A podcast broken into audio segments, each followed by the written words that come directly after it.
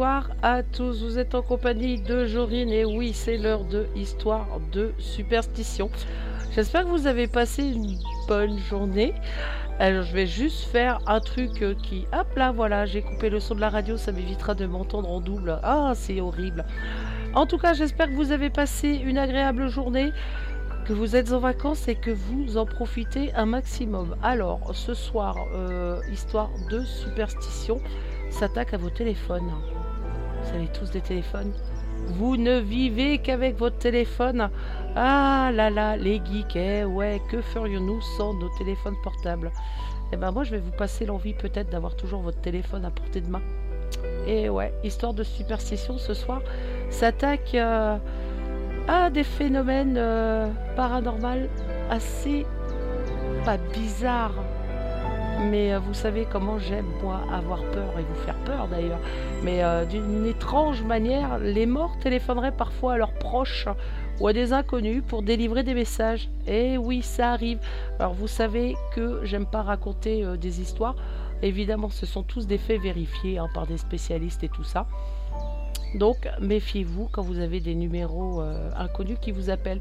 Il y a de nombreux témoins qui ont rapporté leurs expériences et leurs histoires se ressemblent quasiment toutes. Le téléphone sonne, parfois avec une sonnerie différente, même s'il est débranché ou hors d'état de marche. La ligne est crépitante, parfois un vent semble souffler. La voix est lointaine, ça vous est jamais arrivé ça? La communication est brève, souvent unique, mais pas toujours.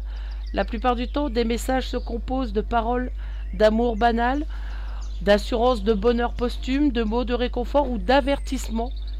Puis la communication s'interrompt brutalement. En cas d'appel multiple, alors le défunt répète souvent la même phrase, comme par exemple Il fait froid ici ou Pourquoi m'avez-vous enterré à côté de grand-mère? Ça fait flipper, et pourtant ce sont des histoires qui sont arrivées à des centaines de personnes.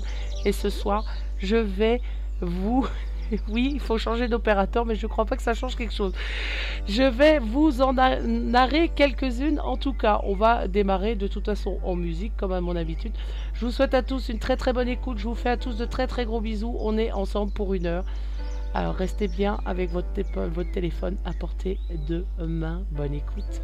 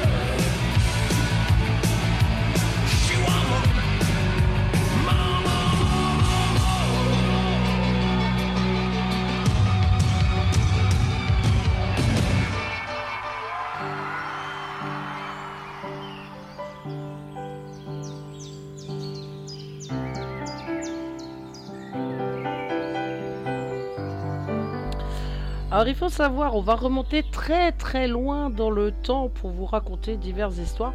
Il faut savoir que l'invention du téléphone date de 1876 avec l'américain Alexander Graham Bell. Donc voilà, c'est on va remonter sur euh, très très loin quasiment à la naissance du téléphone, pour certaines histoires en tout cas.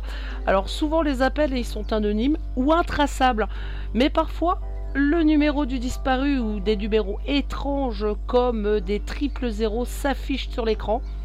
En cas d'absence, certains laisseraient même des messages sur les répondeurs ou les messageries vocales. Les destinataires de ces appels sont rarement impliqués dans la recherche paranormale.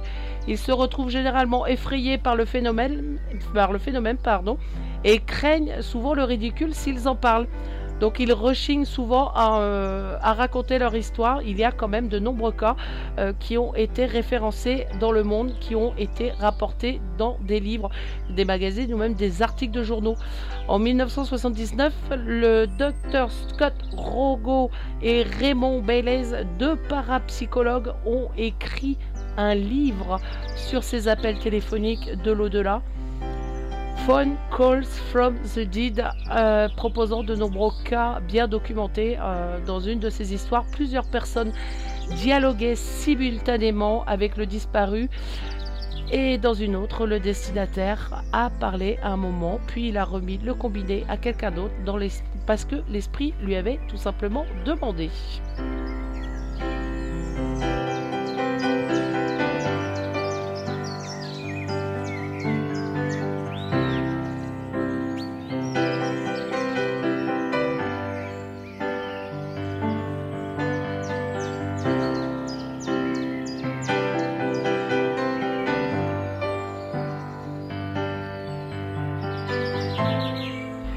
Va démarrer tout de suite avec Pierre Monnier. Alors Pierre Monnier, euh, c'est le 8 janvier 1915 que euh, ce jeune homme de bonne famille qui était parti à la guerre l'année précédente appela sa mère pour la rassurer.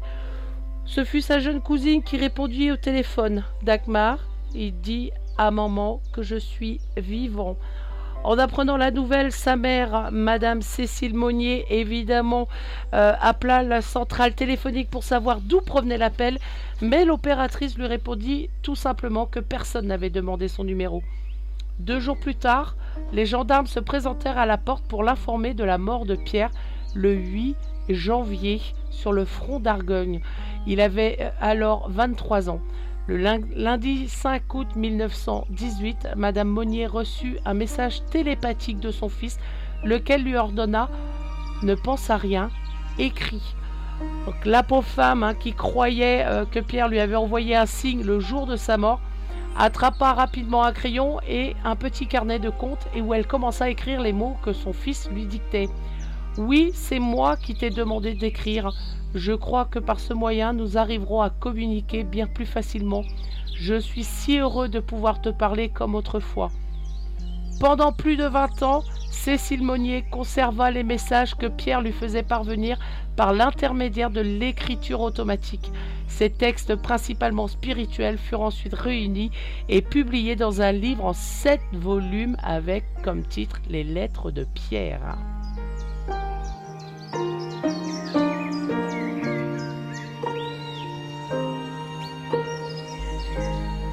Eh, ça fait flipper, hein Et pourtant, il y a tellement de nombreux cas.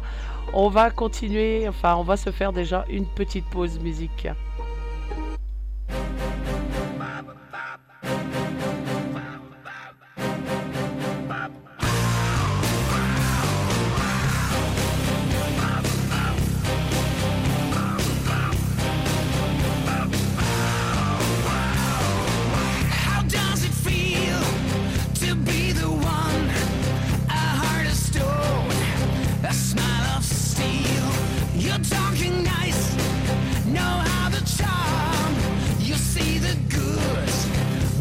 the price.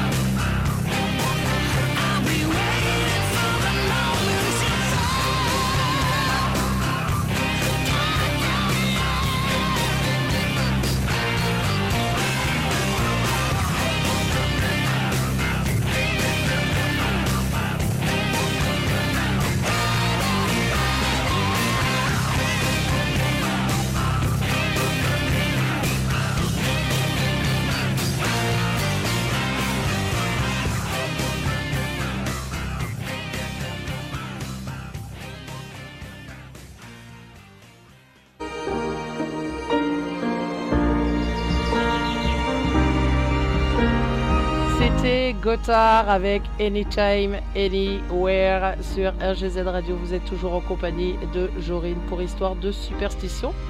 Et nous allons parler de Ida. Au cours de la Seconde Guerre mondiale, Ida Lupino, une actrice qui vivait à Los Angeles, a reçu un coup de téléphone de son père, qui était mort six mois auparavant. La demeure familiale des Lupino, qui était située à Londres, venait d'être détruite par une bombe et comme personne ne savait où se trouvaient les titres de propriété de la maison, la famille ne pouvait pas toucher l'argent de l'assurance et elle se retrouvait dans une situation embarrassante. Lors de cet appel, son père lui décrivait avec la plus grande précision l'endroit de la cave où les papiers étaient cachés. La jeune femme prévient alors sa famille et les documents furent retrouvés à l'emplacement indiqué. Madame Pendleton, à l'époque une amie de l'actrice, fut témoin de ce coup de téléphone et elle se portera garante de l'authenticité de l'histoire.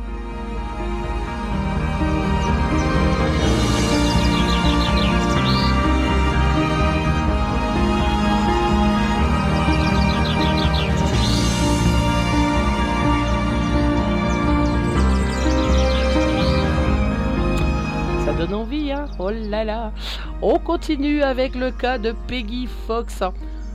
Un samedi matin du mois de juin de 1960, à Toronto, au Canada, Madame Fox attendait un appel de sa mère quand la sonnerie du téléphone résonna dans son appartement du quatrième étage.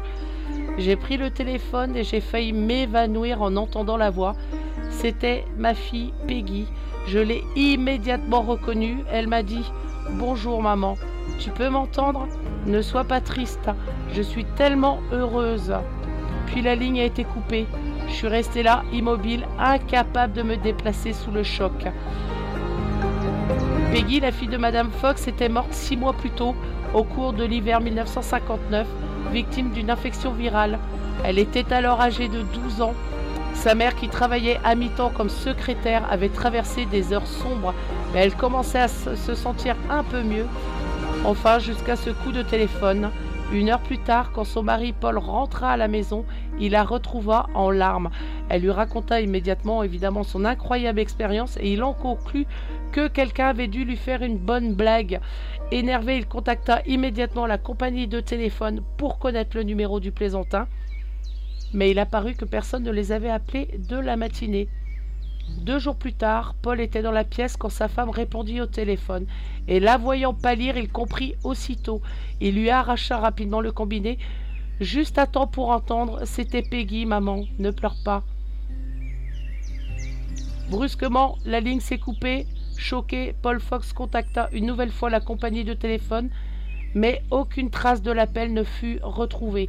Je pourrais jurer que c'était la voix de ma fille, pourtant j'étais là quand son cercueil a été descendu dans la tombe. Au cours de la semaine suivante, Madame Fox reçut pardon, un autre appel de la voix, laquelle lui demandait de passer le bonjour à Minou. Ce surnom était celui que Peggy avait affectueusement donné à son grand-père maternel, et personne ne le connaissait à part ses parents et elle. Personne ne savait cela, à part ma fille, déclare Madame Fox. Ses mots et le ton de sa voix étaient identiques à ceux de Peggy. Elle avait, même, la, même la même drôle de façon de prononcer le TH que Peggy. Donc je refuse de croire que c'était quelqu'un qui l'imitait. Peu de temps après, l'histoire qui a été rapportée évidemment dans les journaux attira l'attention du docteur John Scraggs, psychologue à l'Université de Chicago et chercheur psychique. Il décida de mener sa propre enquête. Je suis certain que monsieur et madame Fox disent la vérité au sujet de ces appels. Il n'y a absolument aucune raison de penser qu'ils mentent. Avec l'accord de la famille, il installa un dispositif d'enregistrement qui devrait se déclencher à la sonnerie du téléphone. Le 3 août 1960, Madame Fox répondit au téléphone comme à son habitude et la voix qui ressemblait à celle de sa fille lui dit Je t'aime. Dis à papa que je l'aime aussi. Je suis très heureuse. S'il te plaît, ne pleure pas, comme tu l'as fait la dernière fois. Peggy, ma chérie, est-ce vraiment toi? demanda Madame Fox. Vous ne devez pas être blessé, j'essaierai. Et brusquement, la communication se retrouva interrompue.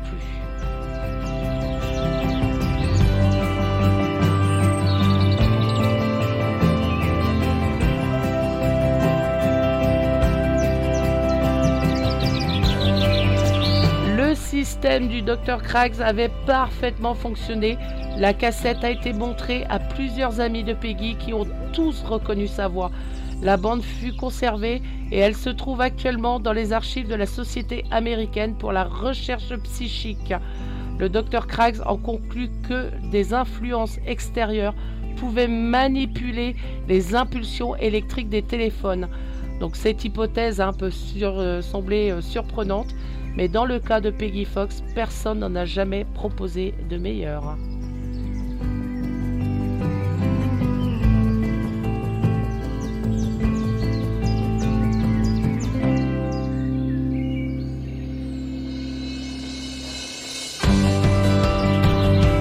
Je vous propose de faire une petite pause. Ça calme hein, ces histoires et ce n'est que les premières.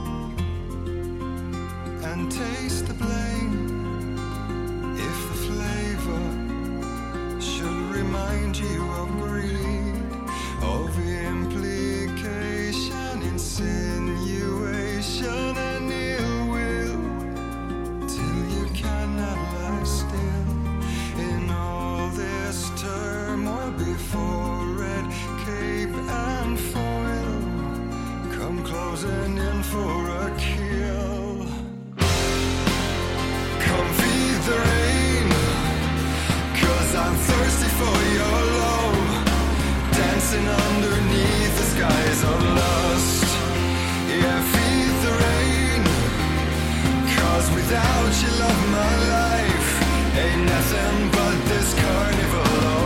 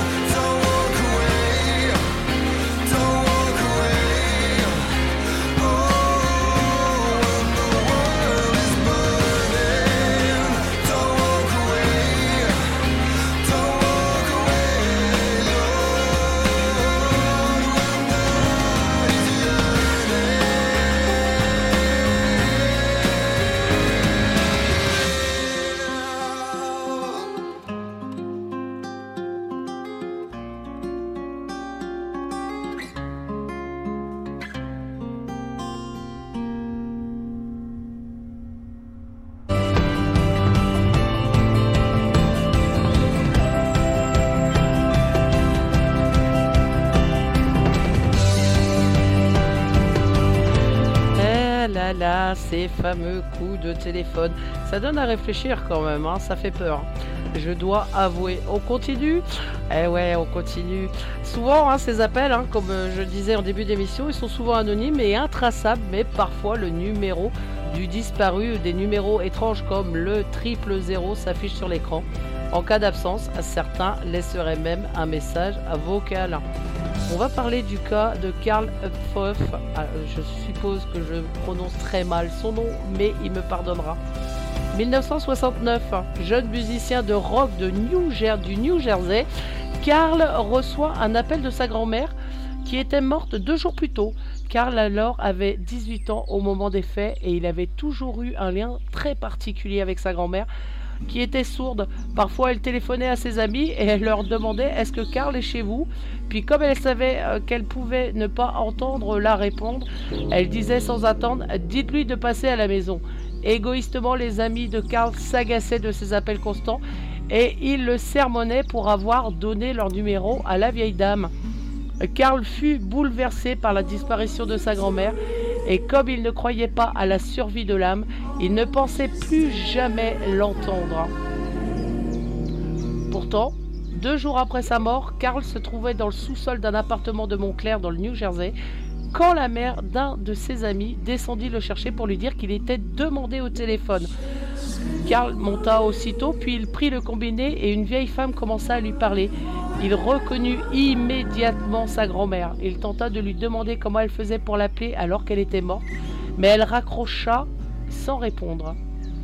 De nombreux autres coups de téléphone survinrent, mais à chaque fois qu'il posait des questions sur la vie après la mort, alors la vieille femme raccrochait. Finalement, les appels cessèrent, mais Franck n'en fut pas attristé. Il savait que si elle ne lui parlait plus, que sa grand-mère était toujours là, près de lui. «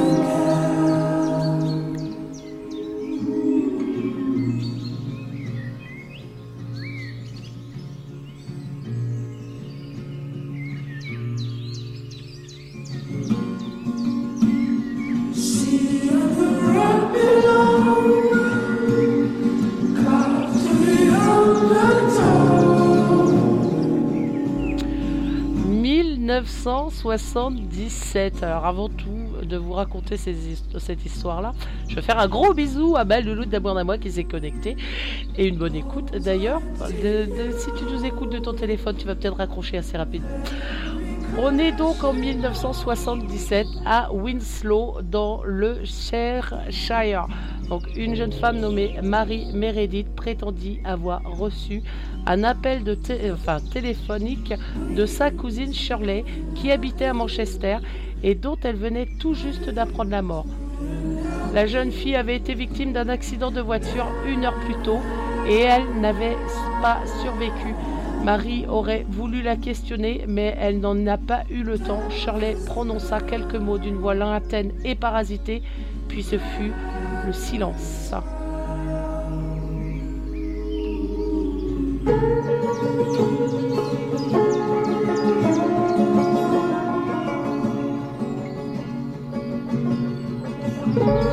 On avance dans les années 1984.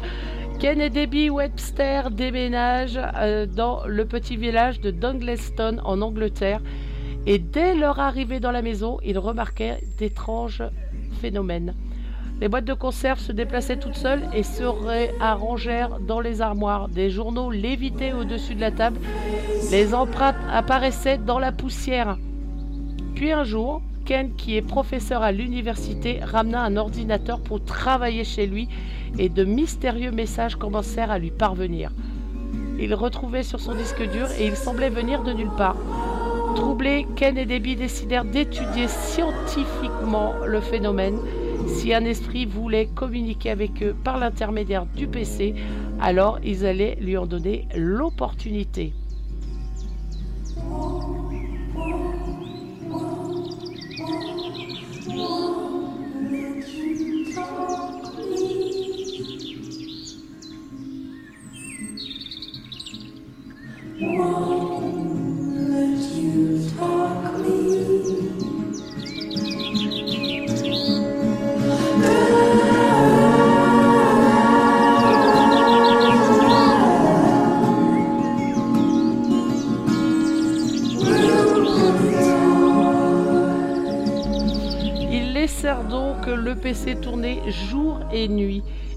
15 mois, ils reçurent près de 250 messages d'un certain Thomas Arden qui prétendait vivre et non pas avoir vécu sous Henri VIII.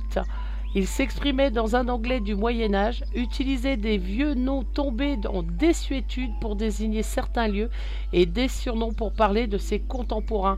Son vocabulaire, son orthographe et sa syntaxe et tous les détails historiques furent validés par un linguistique médiéviste, Peter Trinder, qui analysa les 2000 mots employés. Apparemment, Thomas Arden ignorait qu'il était mort. Il racontait ses souvenirs comme s'ils dataient de la veille et il se révéla impossible de lui faire admettre que le roi Henri VIII pardon, n'était plus là depuis longtemps. Il disait habiter la maison qu'il occupait maintenant et communiquer avec eux grâce à une boîte à lumière. Il craignait d'ailleurs de se faire arrêter pour sorcellerie si jamais quelqu'un venait à le découvrir. Le dialogue continua ainsi jusqu'à que l'ordinateur tombe en panne. Il fut par la suite réparé, mais Thomas Harden ne, ne réapparut plus jamais.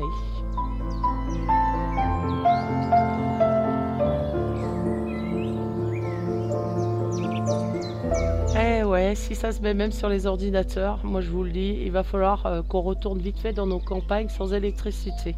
On se fait une petite pause musique. Allez, un petit scorpion. Bonne écoute.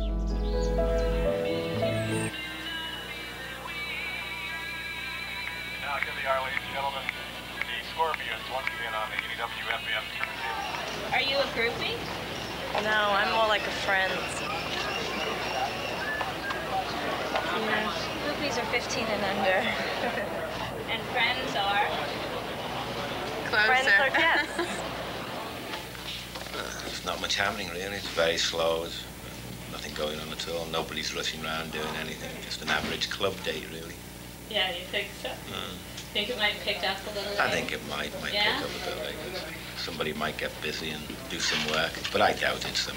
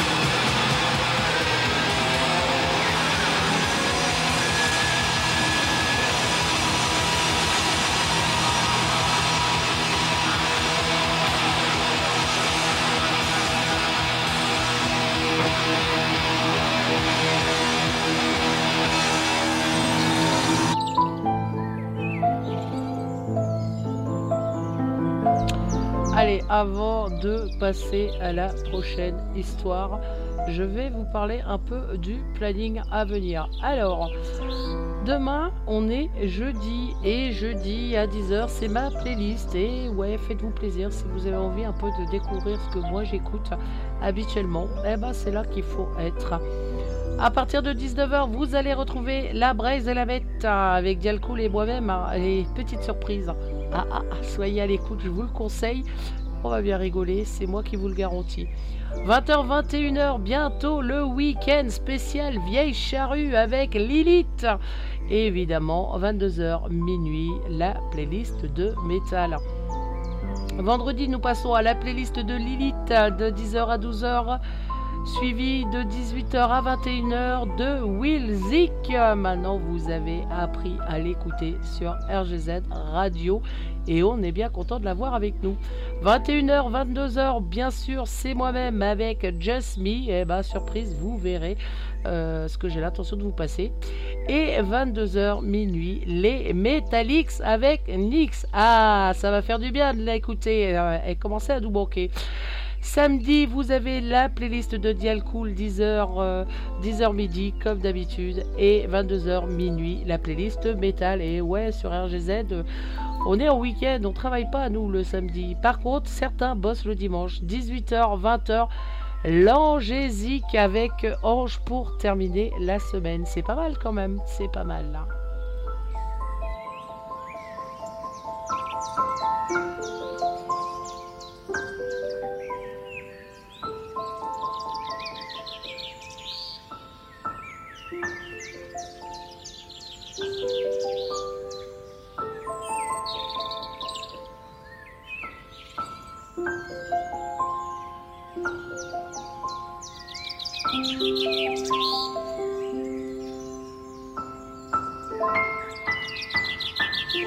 Allez, je vais vous raconter l'histoire de Sadie.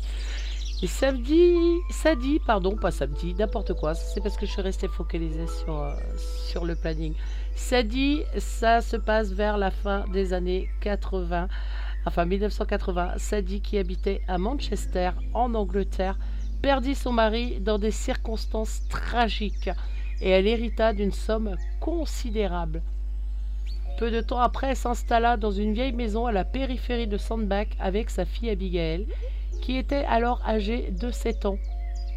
D'une étrange manière, hein, le propriétaire ne demandait qu'un modeste loyer pour le chalet, et Sadie aurait bien aimé l'interroger à ce sujet, mais elle trouvait la question déplacée, elle n'avait pas osé la poser lors de sa visite. Elle commença par nettoyer la maison qui était abominablement poussiéreuse puis elle l'aménagea à son goût et peu à peu elle tomba amoureuse de sa maison.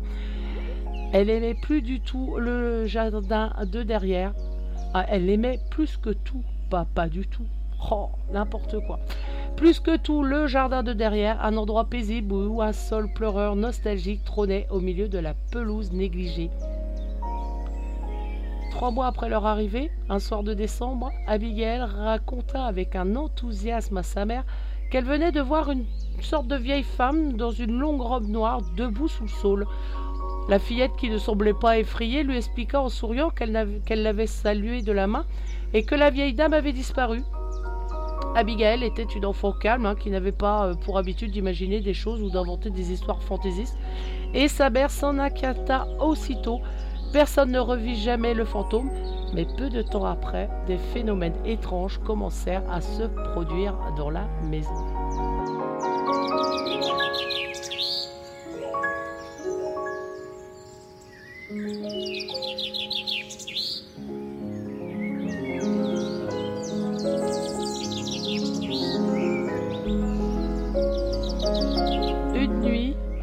Abigail dit à sa mère qu'elle se sentait mal et Sadie l'a mis au lit plus tôt que d'habitude. Au cours de l'après-midi, la fillette l'avait aidée à arracher des mauvaises herbes dans le jardin, et comme elle n'y était pas habituée, sa mère la pensait tout simplement fatiguée. Sadie se retira ensuite dans la chambre à coucher avec un livre. Une heure s'était écoulée quand un coup résonna à la porte d'entrée de la maison, et se demandant qui pouvait venir frapper chez elle à 23 heures, la jeune femme s'en alarma. Elle descendit en pantoufles et chemises de nuit dans le hall d'entrée, et d'une voix nerveuse, elle s'écria à travers la porte Qui est là? Un homme qui parlait d'une voix posée lui répondit qu'il était médecin et qu'il avait été appelé pour examiner une fille nommée Abigail. Sadie déverrouilla la porte et l'entr'ouvrant prudemment, elle regarda à l'extérieur. Un homme aux aux cheveux gris se tenait debout sur le palier, une mallette dans une main, une carte dans l'autre. Jetant un coup d'œil rapidement au morceau du carton, il lui demanda Vous êtes bien Sadie Étrangement, il connaissait son nom de famille. Ouais, surpris, évidemment, la jeune femme lui expliqua qu'elle n'avait appelé personne, mais comme il était médecin et que sa fille était malade, elle l'invita à rentrer et il le fit, et fit monter dans la chambre d'Abigail. Après avoir ausculté la fillette, qui avait d'étranges plaques rouges sur le bras, le docteur expliqua à Sadie que sa fille présentait tous les symptômes d'une méningite. L'homme conduisit lui-même Abigail et sa mère à l'hôpital, où la maladie fut catégoriquement identifiée. Cependant, elle avait été prise euh, à ses débuts, donc des antibiotiques en vinrent rapidement à bout. Personne ne sut jamais qui avait appelé le médecin pour Abigail. Sadie fut grandement troublée par ce, ce mystère, qu'elle chercha à résoudre sans y parvenir. Mais quelques années plus tard,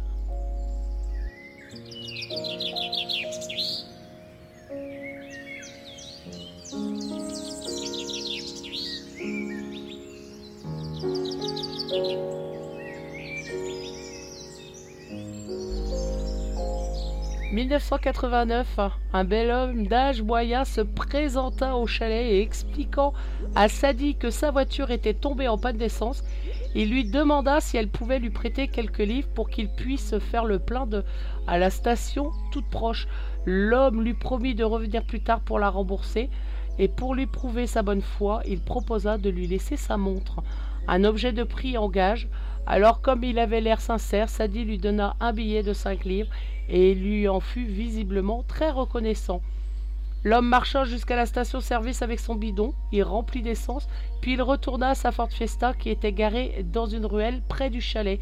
Il se dirigea ensuite vers la maison de Sadie, lui rendit la monnaie du billet de 5 dollars qu'elle lui avait euh, qu'elle lui avait prêté de 5 livres, pas dollars. Oula, je me mélange les pinceaux. Et lui annonça qu'il allait sur le champ chercher l'argent qui de lui devait encore. La jeune femme essaya de l'en dissuader, mais l'homme semblait tenir car il partit sans attendre. Il revint vers six heures du soir avec un billet et un bouquet d'œillets. Flatté de cette euh, attention, Sadie accepta les fleurs et il lui baisa galamment la main. Il venait de se retourner, prêt à partir, quand soudain elle s'écria Mais attendez, vous oubliez votre montre-bracelet. Oh oui, répondit l'homme en remontant le chemin vers elle. Venez prendre une tasse de thé, lui proposa-t-elle aimablement. Sadie était seule depuis la mort de son mari et elle trouvait l'homme séduisant. Ils discutèrent pendant des heures et il lui dit que son nom était Tim, qu'il était de Middlewish et qu'il sortait d'une longue relation qui s'était mal terminée. Sa petite amie avec qui il était depuis quatre ans l'avait brusquement laissé pour quelqu'un d'autre et il en avait gardé une certaine méfiance pour le sexe opposé, ce que l'on peut comprendre. La jeune femme lui conseilla de ne pas se refermer à cause d'une expérience malheureuse et lui fit discrètement comprendre qu'elle se sentait seule. Sadie avait presque 40 ans, Tim en avait 26, mais l'écart d'âge ne lui semblait pas si grand que ça. Ils se quittèrent à 21 heures après avoir échangé leur numéro de téléphone.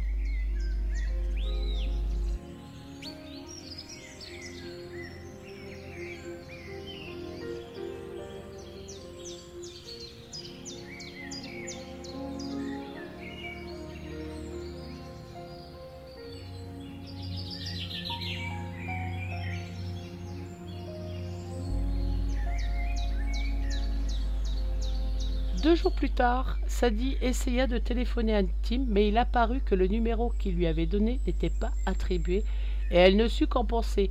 Elle se demandait s'il lui avait volontairement donné un faux numéro ou s'il s'était tout simplement trompé, mais elle espérait qu'il l'appellerait et qu'ils se reverraient. Quelques jours plus tard, le téléphone sonna dans la maison. Abigail répondit, puis elle courut vers sa mère en lui criant Maman, maman, c'est pour toi. Sadie, qui espérait entendre Tim, attrapa précipitamment le récepteur, et lorsqu'elle dit allô, une vieille dame commença à lui parler, qui lui raconta des choses abominables sur Tim, prétendant qu'il était bigame, qu'il était un escroc et qu'il, savait que le mari de Sadie lui avait laissé une grande quantité d'argent. La jeune femme en a eu le cœur brisé, mais elle lui demanda son identité, et la vieille dame lui répondit de s'adresser à son propriétaire qui la connaissait et qui lui fournirait la réponse.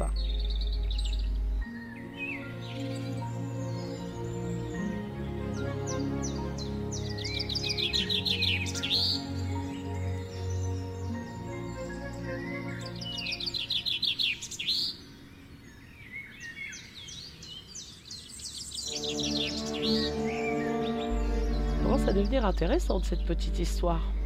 Le dimanche soir de la semaine suivante, Tim fit une visite surprise à Sadie. Cette fois, il lui avait apporté des fleurs et une bouteille de vin. Troublée par les paroles de la vieille dame, elle lui parla aussitôt de l'appel anonyme. Mais avant qu'elle n'en ait fini de raconter son histoire, Tim se leva brusquement et il se mit, enfin, il mit son manteau et quitta la maison sans dire un mot. Jamais elle ne le revit. Quelques mois plus tard, elle apprit d'un voisin que le jeune homme avait une réputation abominable et qu'ils avaient déjà passé, qu'il avait déjà passé six mois en prison pour fraude. Ils étaient également réputés pour avoir, il était encore également réputé, j'y arriverai, pour avoir deux femmes, une à Cruve et une autre à Chester, et une maîtresse également dans une autre ville avec qui il vivait. Peu de temps après, le propriétaire de Sadie lui rendit visite pour une question sans importance. Elle en profita pour lui expliquer qu'une vieille dame qui avait euh, refusé de lui donner son nom l'avait appelé pour la prévenir d'un certain danger. Il commença à se montrer nerveux. Elle rajouta que la mystérieuse inconnue lui avait dit qu'il la connaissait et lui avoua à contre-coeur que les locataires précédents lui avaient rapporté avoir vu le fantôme d'une vieille dame.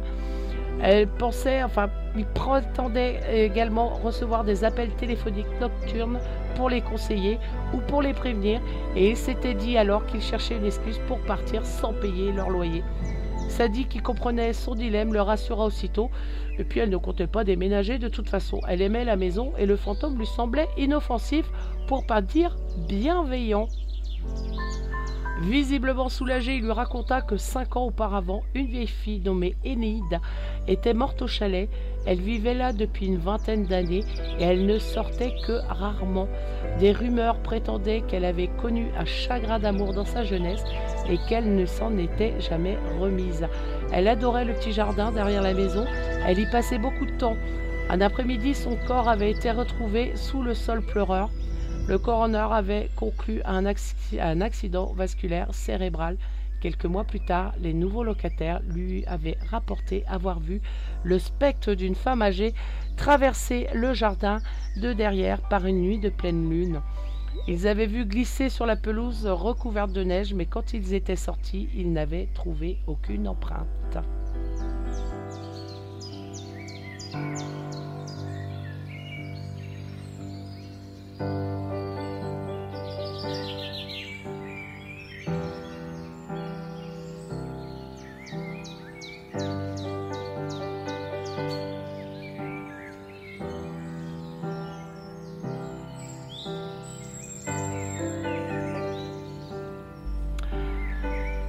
Sadie continua à habituer évidemment à habiter le chalet avec sa fille, exactement comme elle l'avait dit, elle ne reçut plus aucun autre coup de fil d'Enid, mais à chaque fois que le téléphone sonnait, elle s'attendait à l'entendre.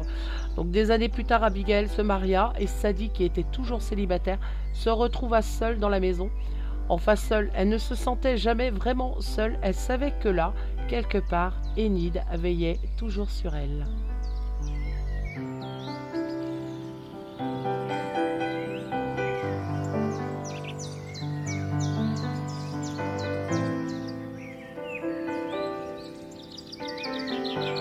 Ah, le temps passe vite en votre compagnie. Euh, je vais euh, vous laisser pour ce soir. Je reviendrai la semaine prochaine pour d'autres histoires, bien évidemment. Euh, j'espère que vous avez passé, je ne vais pas dire un moment agréable parce que c'est Zarbi, un moment agréable quand on, quand on raconte des histoires qui font peur. Moi, je vais vous souhaiter une très très belle soirée euh, sur RGZ Radio ou si vous profitez de votre soirée en sortant, profitez-en un max. On va se quitter évidemment en musique, hein, ça va de soi. Je vous fais à tous de très très gros bisous. On se retrouve demain, 18h avec Dial Cool. Et je vous, je vous promets qu'on va passer un excellent moment. Je vous fais à tous de très très gros bisous et surtout, surtout, prenez soin de vous c'est tout ce qui compte. Bye bye.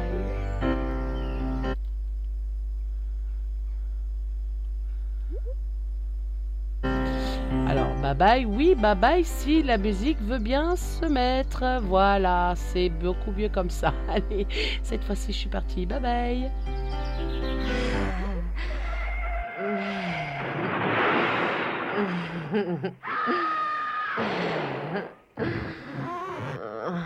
Sweet, sweet Waldo.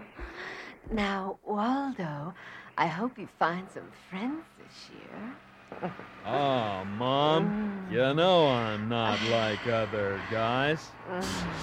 I'm nervous and my socks are too loose.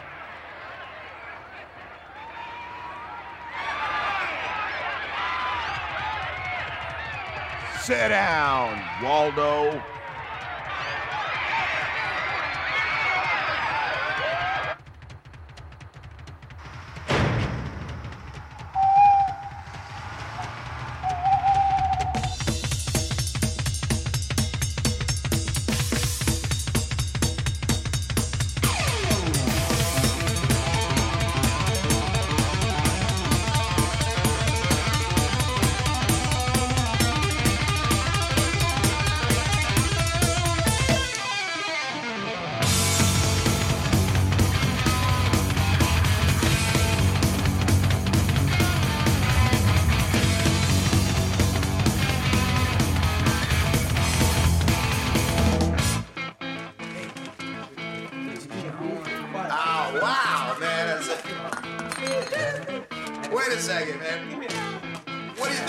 future's gonna look like this here.